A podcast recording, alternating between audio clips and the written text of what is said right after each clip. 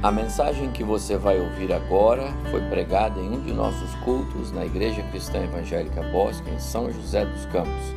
Ouça atentamente e coloque em prática os ensinos bíblicos nela contidos. Evangelho de João, capítulo 14, versos 1 até 14.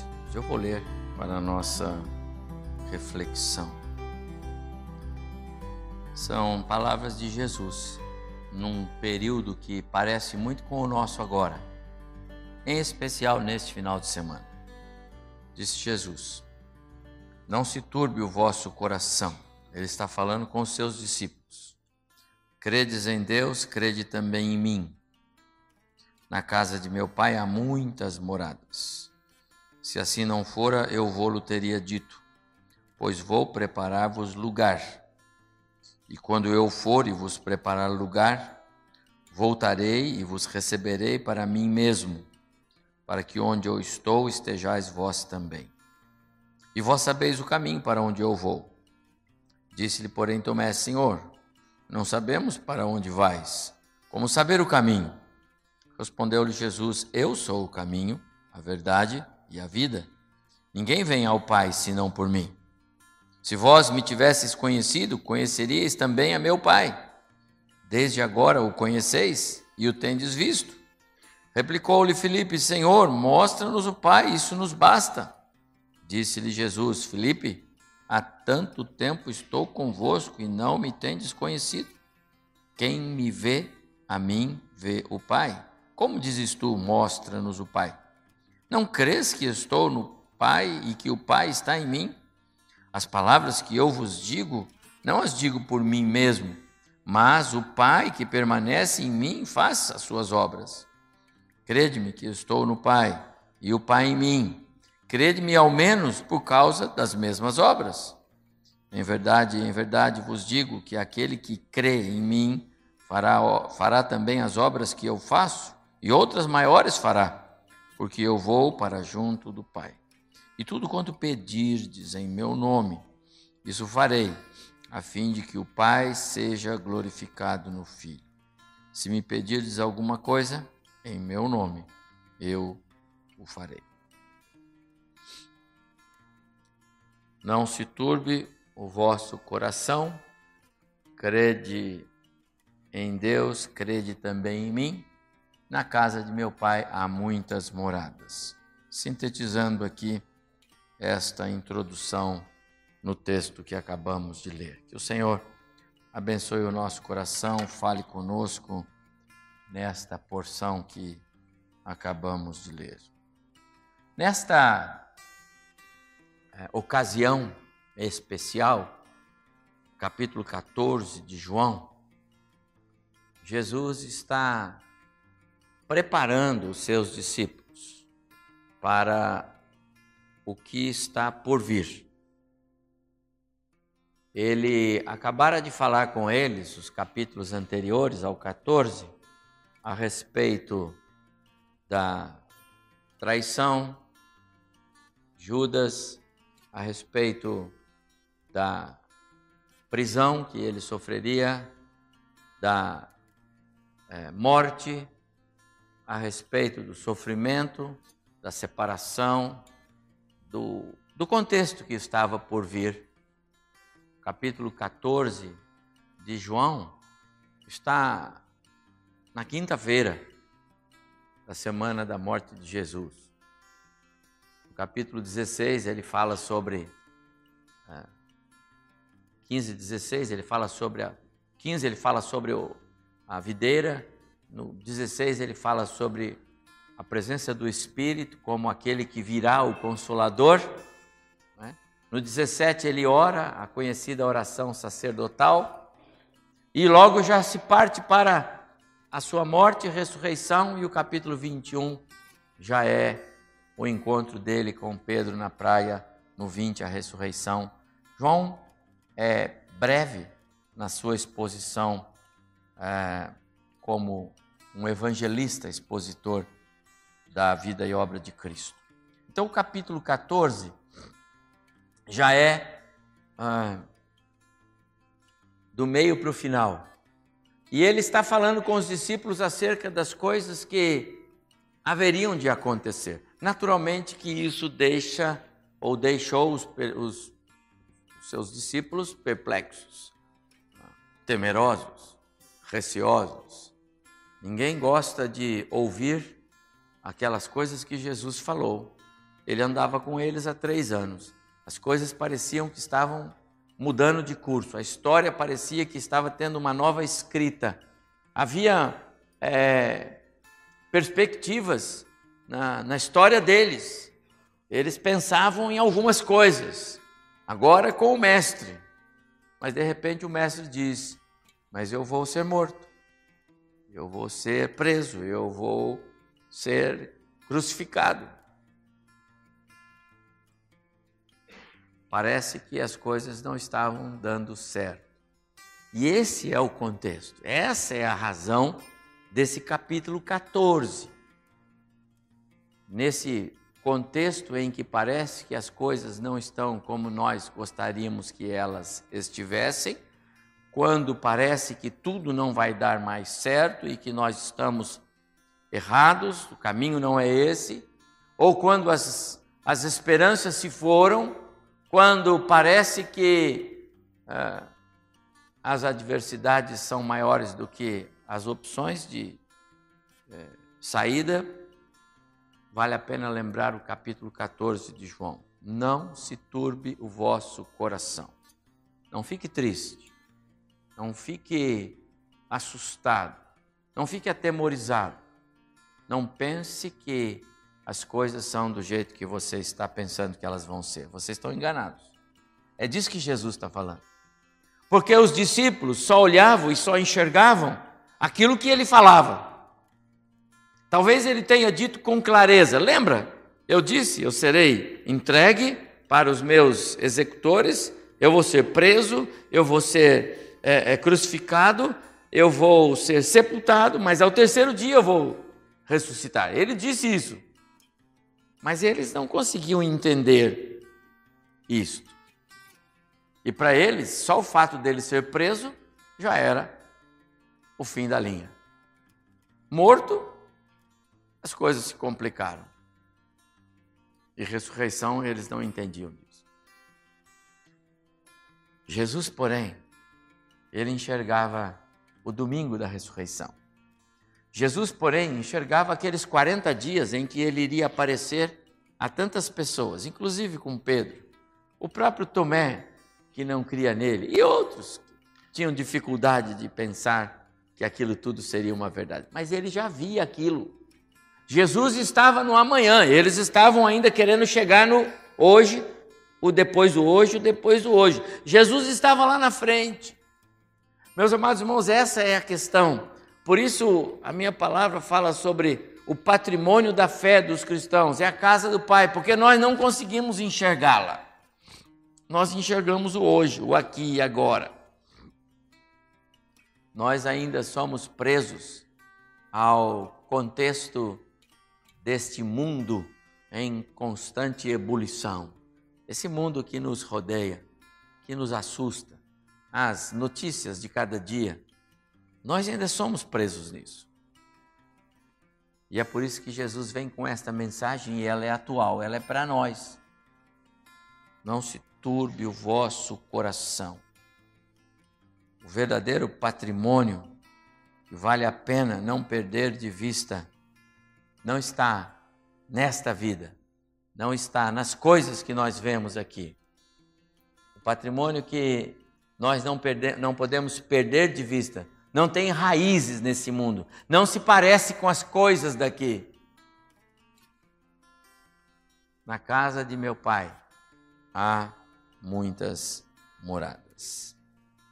Quando as coisas parecerem sem sentido, quando embaixo da sola do seu sapato parece que está um espaço vazio, quando as coisas não acontecem do jeito que queremos, como diz aquela canção. Na hora da angústia, no momento de aflição, de incerteza, de medo, de dor, vale a pena nos lembrarmos que Jesus disse: Não se turbe o vosso coração. Não entre em pânico.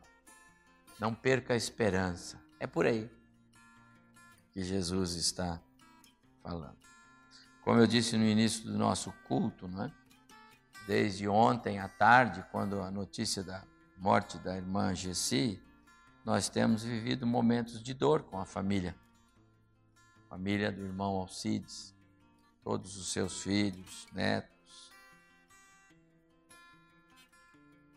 Eu sou grato a Deus por sermos por sermos crentes em Jesus.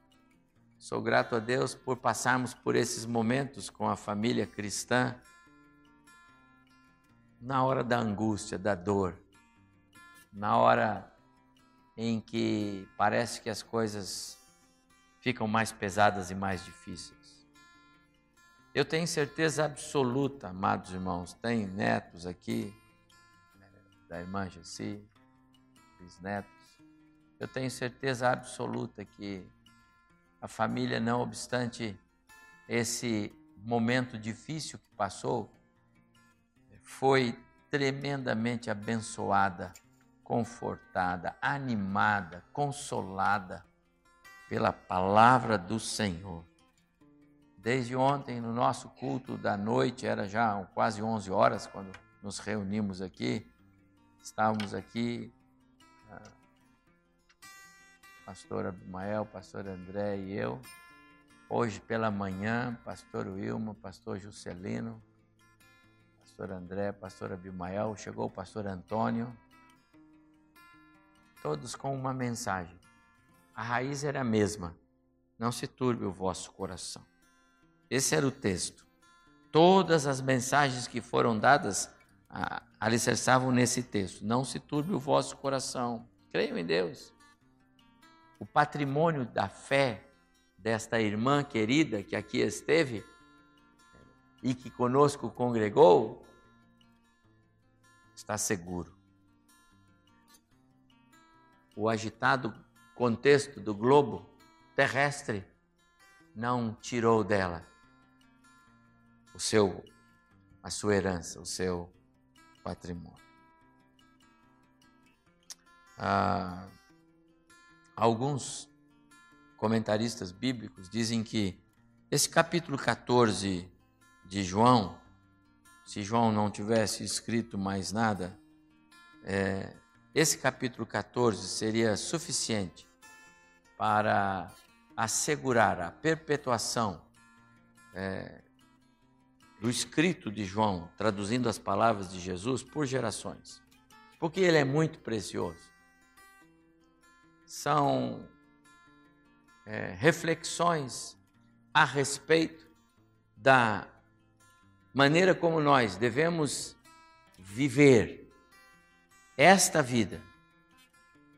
Porque é aqui que o Senhor nos colocou, agora, nesse tempo, neste corpo. Mas aqui não é o nosso lugar. Aqui somos peregrinos e forasteiros, como diz o hino que cantamos. O patrimônio de fé daqueles que creem não está neste deste mundo. É importante entender, meus amados irmãos, porque este texto então vem para nós hoje, século 21, no mundo que a gente vive. Eu não estive aqui ontem à noite no, na palestra do professor Aramis, tive um compromisso, um culto aí de bodas de esmeralda, mas eu posso imaginar o que ouviram na cosmovisão política. O pastor André falava comigo hoje sobre um pouco do que ouviu nesses dias, falando sobre a, a, a projeção da educação no Brasil uma influência terrível, é, perversa, destruidora, destruidora de cultura, destruidora de valores, destruidora de princípios, e que está devagar e sorrateiramente sendo disseminada nas nossas crianças, nas escolas. E as autoridades estão chancelando, não é? Esse texto faz eco nos nossos dias, porque nós vivemos dias assustadores com relação a essa visão social, política que está minando valores e princípios que a palavra de Deus diz, nem pensem em abrir mão deles. Algumas expressões na Bíblia, meus amados irmãos, devem nos chamar a atenção e nos cativar. Uma delas, que eu gosto muito, me lembro sempre, como estou me lembrando agora, coisa do Espírito, é esta: tais coisas nem se deve cogitar entre os santos. Paulo era campeão em trazer esse tipo de colocação. Quando ele escreve na carta aos Efésios, ele fala sobre isso. Tais coisas nem se cogite entre vocês, quer dizer, nem fale, nem comente.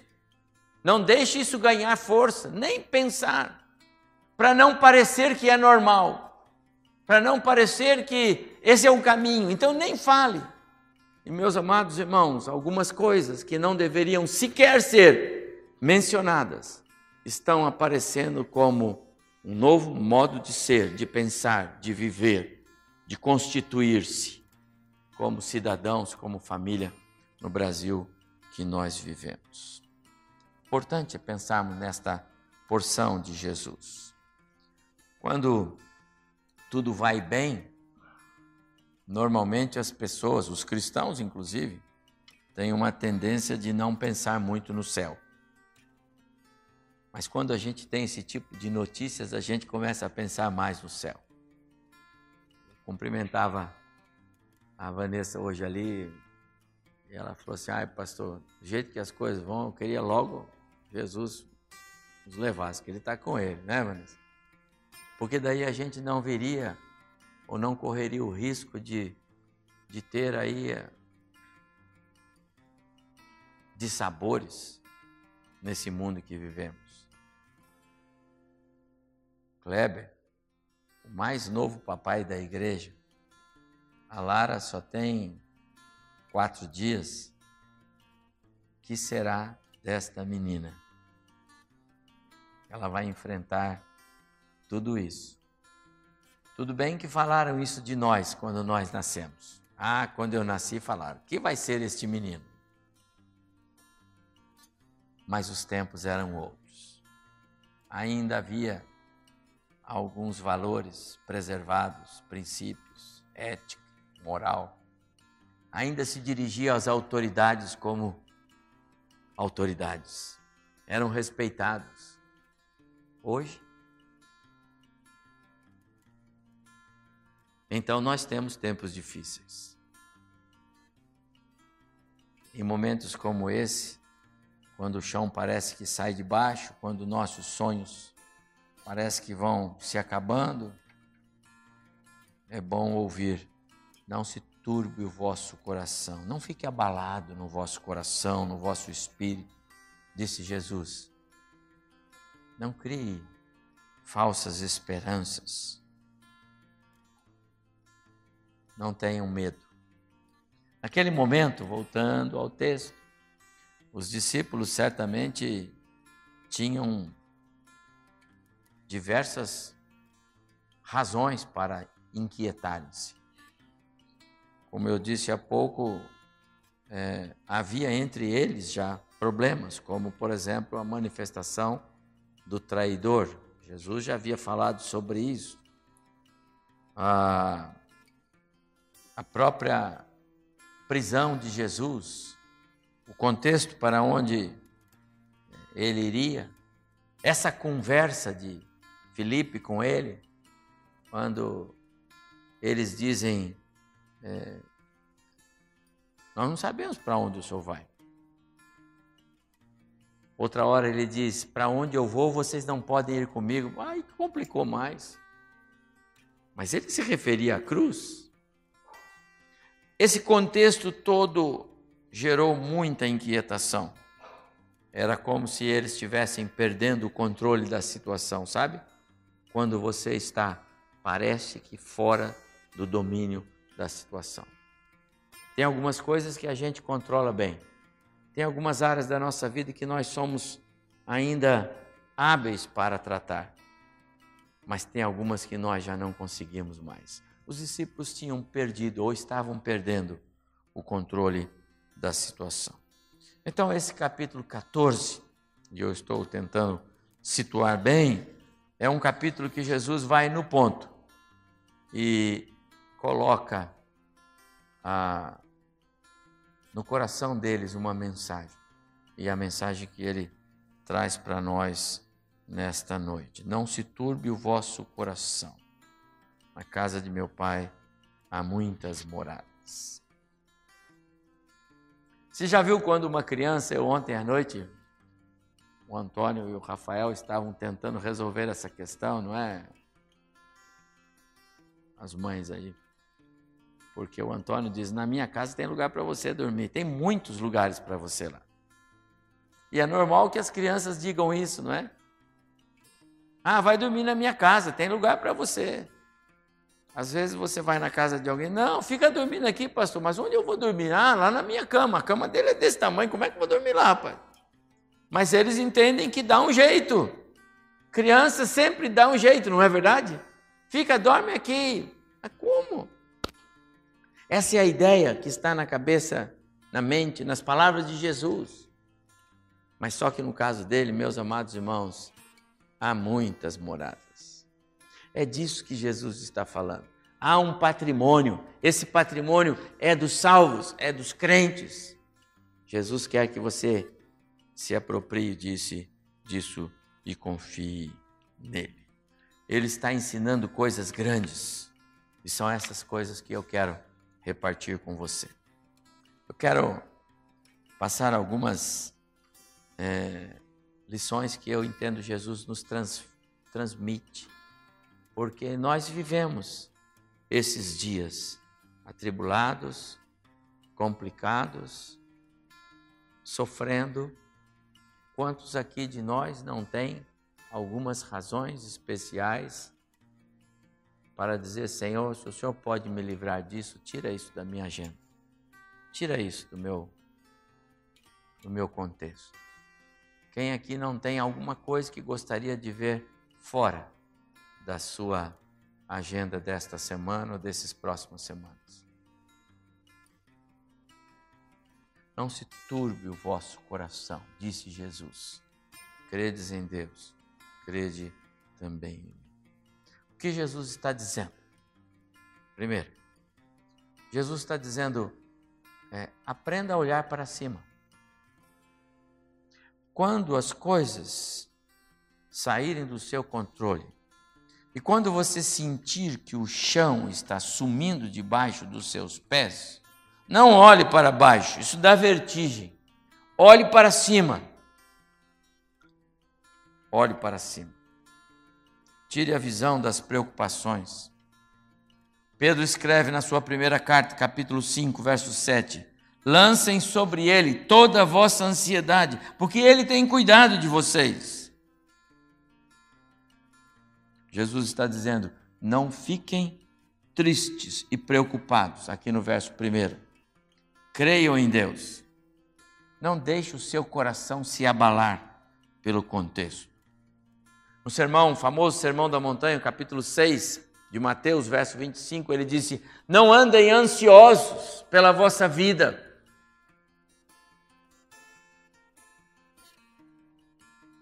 Paulo, quando escreve aos Filipenses, no capítulo 4, não andeis ansiosos de coisa alguma. Sejam, porém, antes conhecidas diante de Deus as vossas petições pela oração, pela súplica, com ações de graça. Essa é a ideia de Jesus reunindo esses versos. Não se turbe o vosso coração. Agora, nesse contexto, neste final de semana, neste dia, amanhã, depois, você é crente? Você tem Jesus como Salvador e Senhor? Você já aprendeu o caminho? Então a primeira palavra de Jesus é: não se turbe o vosso coração. Olhe para cima. Olhe para cima. Pense nas coisas de cima.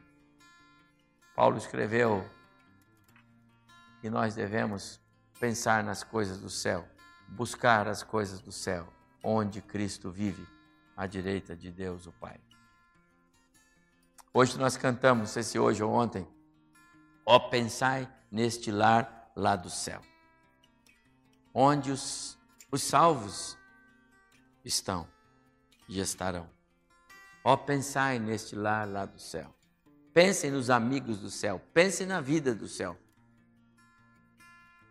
Eu disse hoje pela manhã aqui, nós suspendemos as aulas da escola bíblica, suspendemos todas as as classes, só tínhamos culto aqui na igreja, no, no templo, e, como disse o pastor Abimael, com uma única professora, era ela, em memória, que nos ensinava, com seu testemunho, com sua vida, com sua santidade, com seu calor espiritual, uma vida, 67 anos de vida conjugal, já é uma grande lição eu tenho visto por aí. Como eu disse ontem, eu participei de um culto onde alguém fez 40. Mais 67. Domingo passado celebramos aqui 49, não é, pastor? 16. Mas 67. Já começa por aí.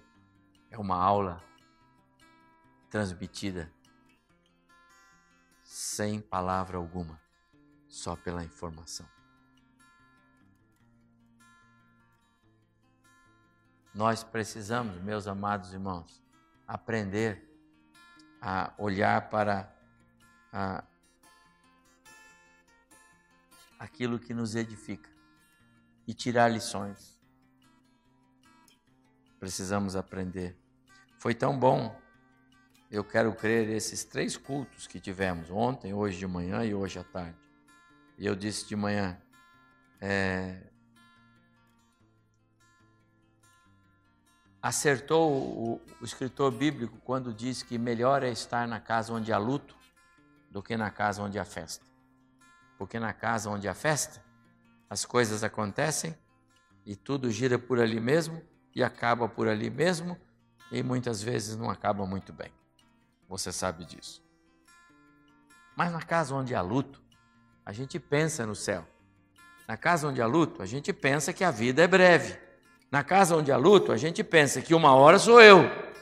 Na casa onde há luto, a gente pensa, e eu estou pronto, parado para isso. Foi bom demais termos alguns momentos de culto com a igreja, com os familiares e com quantos por aqui passaram. Nós tivemos momentos especiais de olhar para cima, de pensar no céu, de cantar hinos do céu.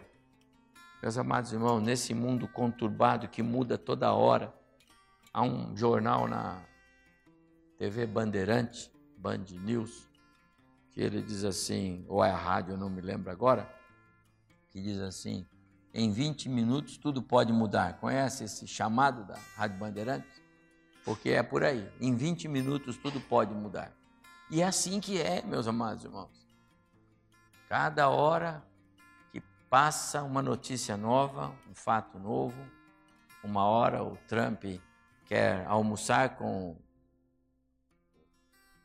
Kim Jong-un lá, outra hora ele quer jogar bomba nele, 20 minutos depois. Depois ele vai de novo e abraça. E a gente não sabe se eles vão jogar bomba ou se eles vão almoçar juntos.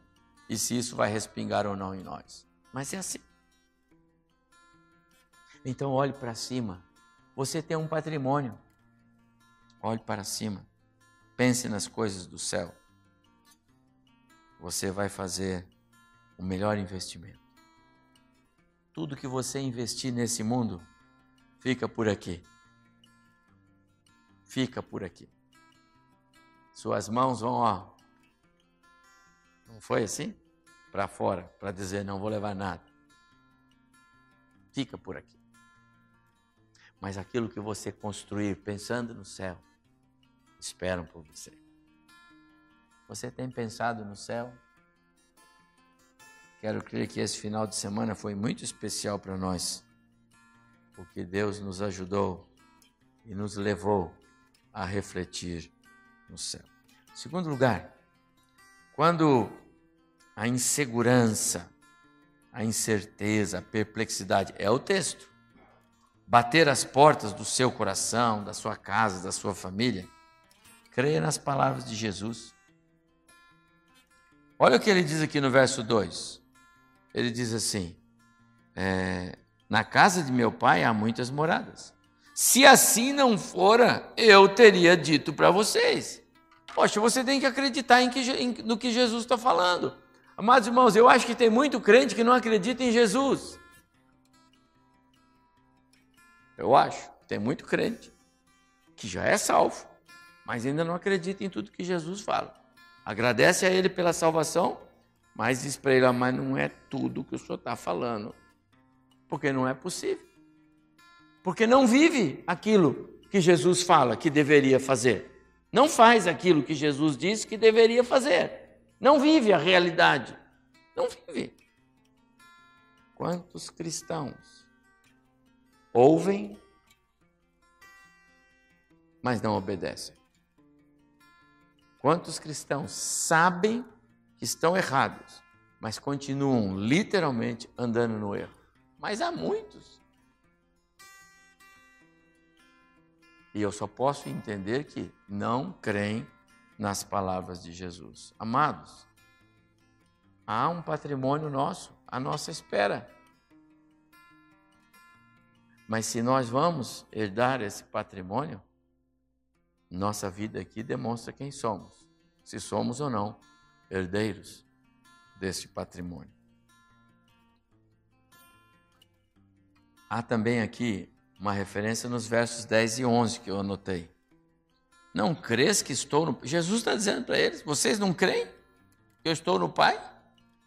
Parece que vocês não acreditam nas minhas palavras. Eu não as digo por mim mesmo. É o Pai que permanece em mim. Verso 11: Crede-me que estou no Pai e o Pai em mim. Ele está dizendo: creiam. Isso não é uma pergunta, ele está afirmando: creiam, ao menos por causa das mesmas obras. Pelo menos. Não é possível. Ele já havia falado a eles tantas coisas, eles andaram três anos com eles, eles viram todos os reflexos, os sinais, eles viram as manifestações extraordinárias de Deus, e ele diz: Eu sou, eu e o Pai somos um. Em outras palavras, eu sou o Deus Filho. Amados irmãos, Jesus tem sido tão real na nossa história, na nossa vida. E quantas vezes nós ainda não cremos nele?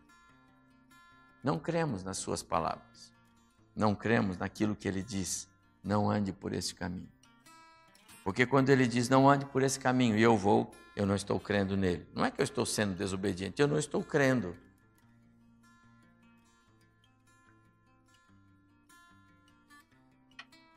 Nosso grande e terrível inimigo é a incredulidade. Nós sabemos e conhecemos a verdade, mas temos muita dificuldade de nos entregarmos a ela. E é disso que Jesus está dizendo. Não fiquem tristes, não se apavorem, mas creiam em mim. E é isso que ele está dizendo para nós hoje. Muito difícil você ter êxito, meu querido irmão, irmã, muito difícil você ter ser abençoado, muito difícil. Muito difícil você ter sucesso, ser bem-sucedido. Se você não crer nas palavras de Jesus. Em terceiro lugar, Jesus está dizendo para você: não pense que o melhor que Deus tem para você é esta vida aqui. Algumas pessoas acham que o patrimônio maior deles é a vida que Deus lhe deu aqui. Ah, eu tenho até crentes.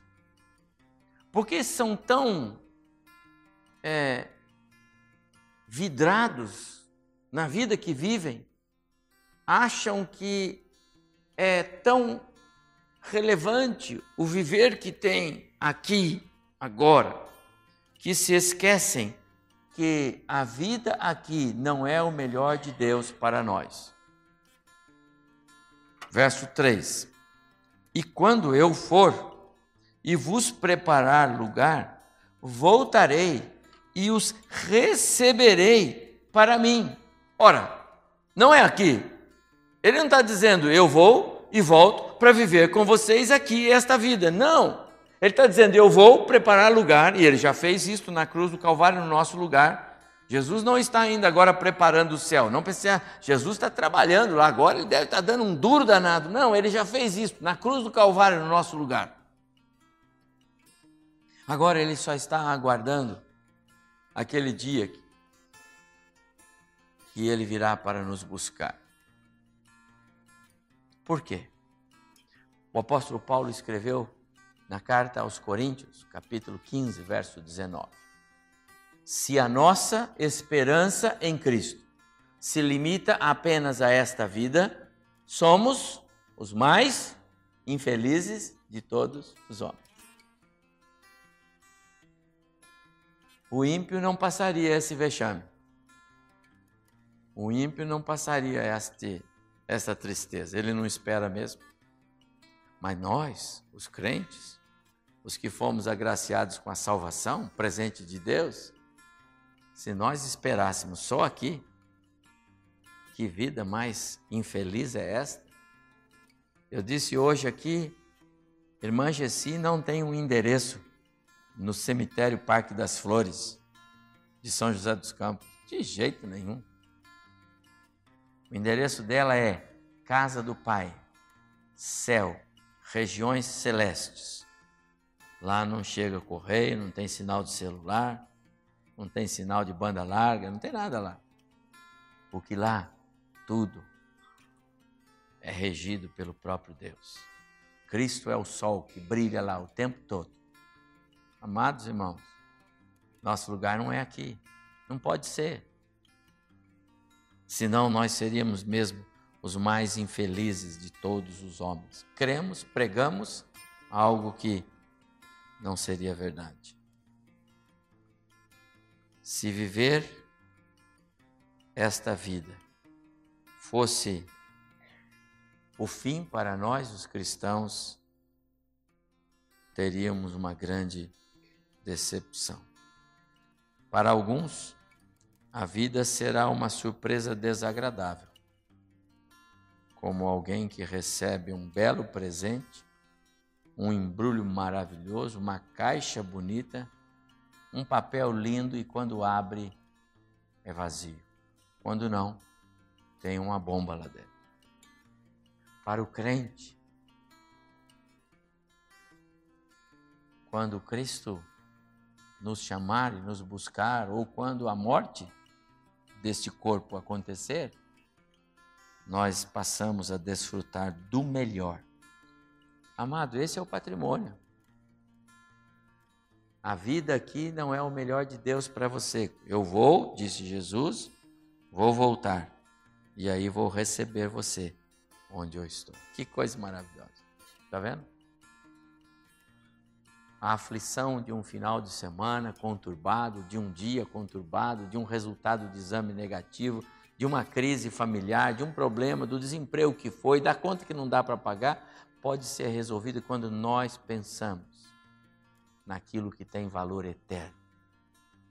Jesus diz mais, verso 14: diante de tantas ofertas, de tantos caminhos, de tantas alternativas que o mundo quer oferecer para as pessoas que estão do lado de cá do céu, ele mesmo, Jesus, diz assim: Eu sou o caminho não um.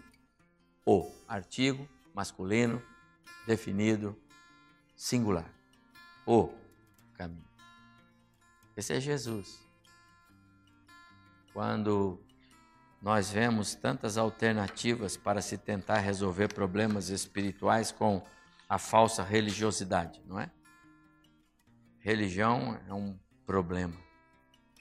Ainda que a palavra seja boa, porque dá a ideia de nos ligarmos de volta a Deus, mas o princípio humano religioso é terrível. Porque o homem, na sua tentativa de buscar a Deus, ele se atrapalha todo. Cria métodos horríveis. Procura meios como se pudessem ter, onde o seu esforço poderia comprar uma conexão com Deus. Desprezam a cruz de Cristo, não é possível. Desprezam a pessoa de Cristo, não é possível. Eu preciso fazer algo para conquistar o, o céu. Não pode ser só crer no sacrifício de alguém que morreu na cruz e derramou sua, seu sangue. Não pode ser. Foi o que fez aquele homem quando Jesus que encontrou-se com Jesus. O tal moço rico que queria fazer mais. O que eu posso fazer? Quero fazer mais. Jesus disse: Não tem mais. Não tem mais. Ele disse: Eu sou o caminho. Eu sou a verdade, a única. Nesse mundo de hoje, que tudo é possível, verdade já não é algo absoluto. Jesus é a verdade, não uma. E Ele é a vida, não qualquer vida, não qualquer expressão de vida a única vida que vale a pena é Jesus. Não se turbe o vosso coração, creia em Deus, creia também em mim, disse Jesus. Na casa de meu pai há muitas moradas. Você tem compreendido isto como patrimônio dos salvos? E termina esta porção, só esta porção, e eu estou encerrando. Jesus diz: enquanto você aguarda o céu, enquanto você aguarda Jesus te chamar, de alguma forma você vai ser chamado uma hora, ele diz: dê o seu melhor. Mostre que você crê nele. Ele disse: há tanto tempo estou com vocês é claro que ele sabia da incredulidade deles, mas no nosso, na nossa compreensão humana, é como se ele estivesse dizendo, como um homem: Poxa, eu estou há tanto tempo, eu esperava que vocês já soubessem quem eu sou. Vocês não mostram com ações que sabem quem eu sou? Que frustração para mim.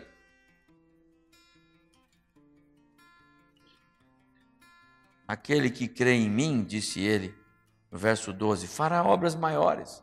Vocês podem. Vocês vão fazer melhor. Ele estava se referindo ao fato de que assim que ele fosse levado para a casa do Pai, o que acontece lá em Atos, capítulo 1, verso 9, quando ele é levado, imediatamente depois o Espírito Santo desce, porque ele disse: Quando eu for, o Consolador virá. Ele vai estar com vocês. Ele vai convencer o mundo do pecado, da justiça e do juízo de Deus, referindo-se ao trabalho do Espírito, dele, o Espírito dele. Então dê o seu melhor. Aquele que crê em mim fará obras maiores. Sabe por quê? Porque nós temos o Espírito de Deus em nós. É o selo da nossa salvação. É a garantia de que somos salvos. É o selo que o Senhor põe e Ele não tira, e ninguém pode tirar. Ninguém tira da minha mão, disse Jesus. Jesus deixa claro para eles que havia ainda uma jornada. Jesus estava dizendo para eles: vocês têm uma vida a viver. O meu ministério terminou. Eu vou viver agora com o Pai, mas vocês vão viver aqui. Ainda há muito trabalho, ainda há lutas, ainda há uma jornada. Vivam o seu melhor. Ele está dizendo isso para nós. Irmã Gessi terminou a sua caminhada ontem. Mas a Lara começa agora. O Rafael, que é o netinho, o bisneto mais. É o, é o mais novinho, não é não? É? Ah, a Luísa. A Luísa. Tá certo. É a Luísa. Tem uma vida inteira, então dê o seu melhor. Papai, mamãe, façam seus filhinhos darem o seu melhor para Jesus, porque ele está dizendo aqui: deem o seu melhor. Há uma, há uma jornada. Não esquece que a nossa pátria está nos céus, de onde também aguardamos o Salvador, diz Paulo na carta aos Filipenses, capítulo 3, verso 20. A sua pátria está lá, mas aqui você está em serviço. Estamos na igreja militante, como foi dito aqui no nosso culto hoje. Por isso, nós não podemos perder tempo. Não se turbe o vosso coração. Na casa de meu pai há muitas moradas, disse Jesus. Olhe para cima, não olhe para baixo.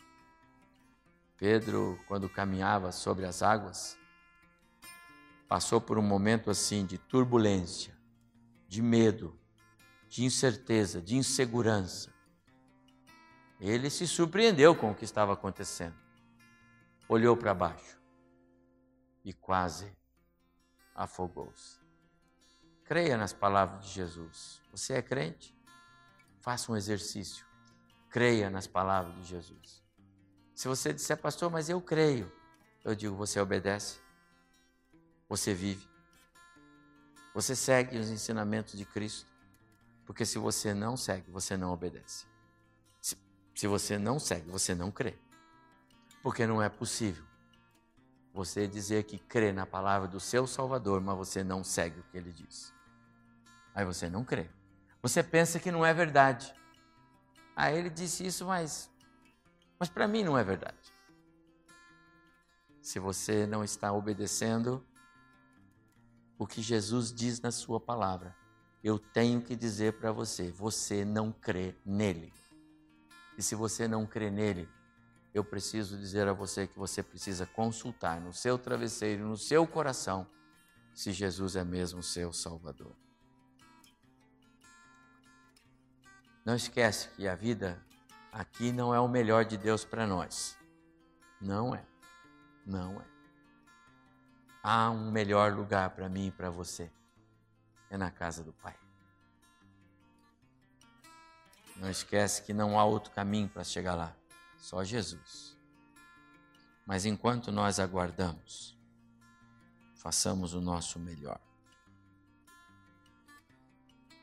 Paulo diz: Para mim tenho como certo que os sofrimentos, as lutas, os temores desse tempo não são para se comparar com a glória por vir a ser revelada em nós.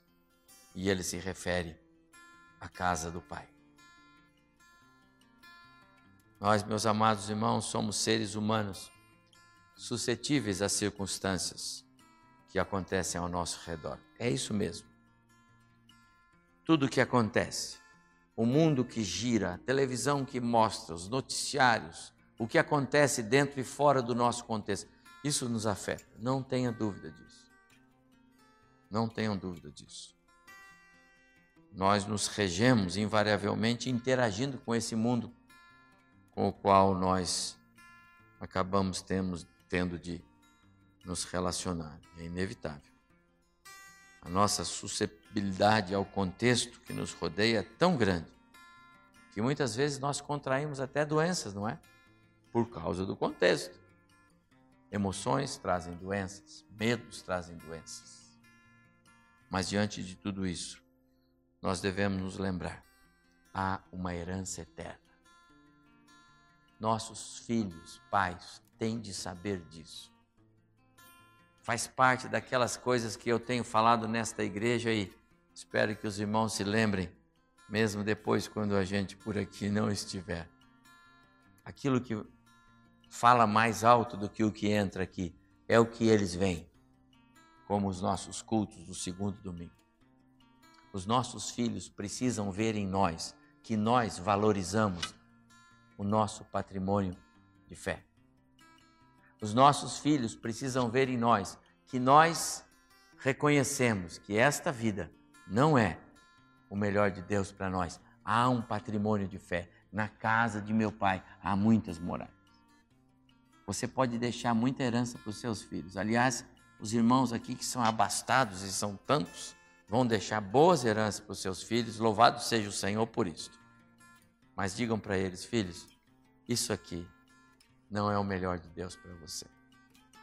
O melhor de Deus para você, fala para os meninos lá, Wilson, é que vocês têm um tesouro na casa do Pai. Porque Jesus deu a vida para que vocês tivessem esse tesouro, essa herança.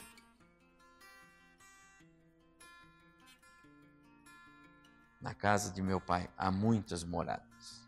Se não fosse assim, eu teria dito para vocês. Creiam nas palavras de Jesus.